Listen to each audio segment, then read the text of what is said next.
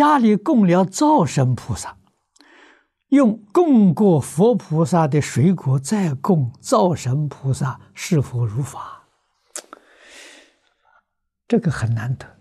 现在供灶神的，我这么多年来没听说过，也没见到过。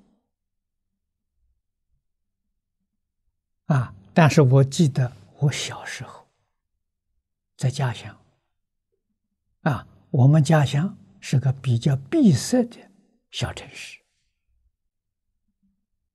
啊，城市乡村呢，家里面多半这个都是烧灶，啊，从前烧柴火、烧灶，啊，所以家家都供灶神。啊，现在没有灶了，现在都是用瓦斯炉了、电炉了，啊，所以没有灶了。啊，灶神的位置也没有地方放了。这从前确实在灶锅灶里的，像是做一个龛，啊，做一个龛，里面供灶神。啊，现在这个都没有了，没看见过了。啊，那没有看过有没有灶神呢？啊，灶神肯定有，但是你们现在不理他了。那你虽不理他了，他还要执行他的任务。啊，他的任务是什么呢？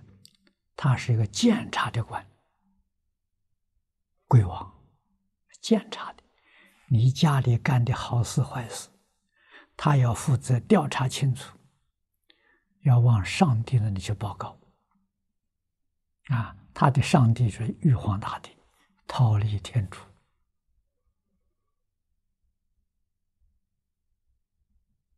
啊，他是个监察的神呐，他在呀，他不是不在呀。啊，那么你供养他了，当然他欢喜。啊，他跟你有感情，就像于金义遇灶神济，你真有困难的时候，他还来帮助你。现在都不管了，为什么你不相信他？你不尊敬他？啊，你就没有于金义那么幸运了。啊，所以你要相信他，啊，你要尊重他，啊，他真的会帮你忙。但是供灶神呢？也要有一份恭敬心啊！我们供佛是供佛的水果，供灶神是供灶神的啊！不要拿到供过佛之后去供灶神啊！这个不好，这我们的诚意没有了，就减了一等，这个不好啊！人同此心，心同此理啊！供佛的是菩萨的水果。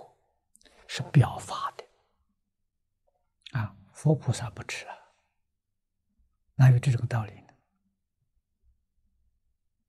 啊，所以供花代表因，供果代表果报，啊，善因善果，恶因恶报，啊，它表这个意思，这因果教育啊，就是花果代表这个。